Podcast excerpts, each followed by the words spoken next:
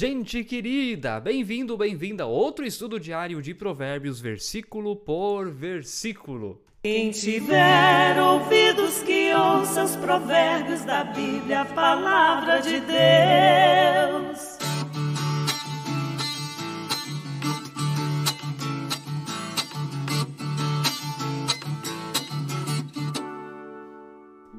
Que maravilha estarmos aqui juntos para aprendermos mais da palavra do nosso Deus. Se você está chegando pela primeira vez aqui no canal do YouTube da Paróquia Ferabras, inscreva-se no canal, ative o sininho. Isso você só precisa fazer uma vez na vida, não precisa repetir todos os dias. Deixe o seu like, aperte no dedão para cima, isso sim.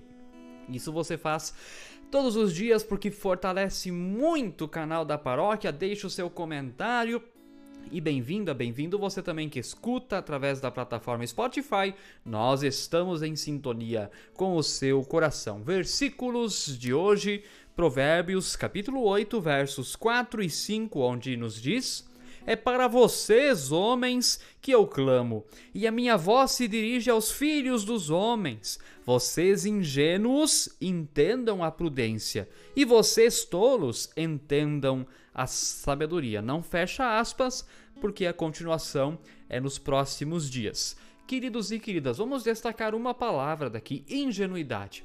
A palavra hebraica para ingenuidade tem o mesmo sentido de uma mente aberta demais. E aliás, hoje se fala muito de mente aberta. Você tem que ter mente aberta, você não pode ser doutrinário, é, você não pode ser dogmático, tem que ter mente aberta novas ideias. Ok, do ponto de vista do mundo, isso, isso é bom, mas a palavra de Deus chama isso de ingenuidade. É esse o significado da palavra hebraica aqui para ingenuidade, uma mente aberta demais. Queridos e queridas, o que, que isso significa? Precisamos ter filtros. Precisamos ter filtros. Que filtro? A sabedoria. A sabedoria é filtro. Você tomaria um copo de água sabendo que ele está todo contaminado e com um aspecto bem feio? Claro que não. Você tomaria um copo de água envenenado que você sabe que foi colocado veneno de rato dentro daquele copo de água? Você tomaria?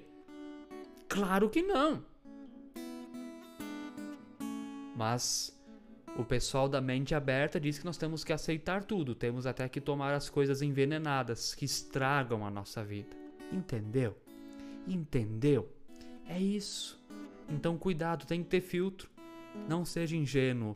Busque a prudência, busque critérios de vida. A partir da palavra de Deus, ela é fonte de sabedoria. Você não precisa outra fonte a não ser essa, porque tem tudo ali. Se você for estudar a Bíblia mesmo, você vai encontrar tudo ali.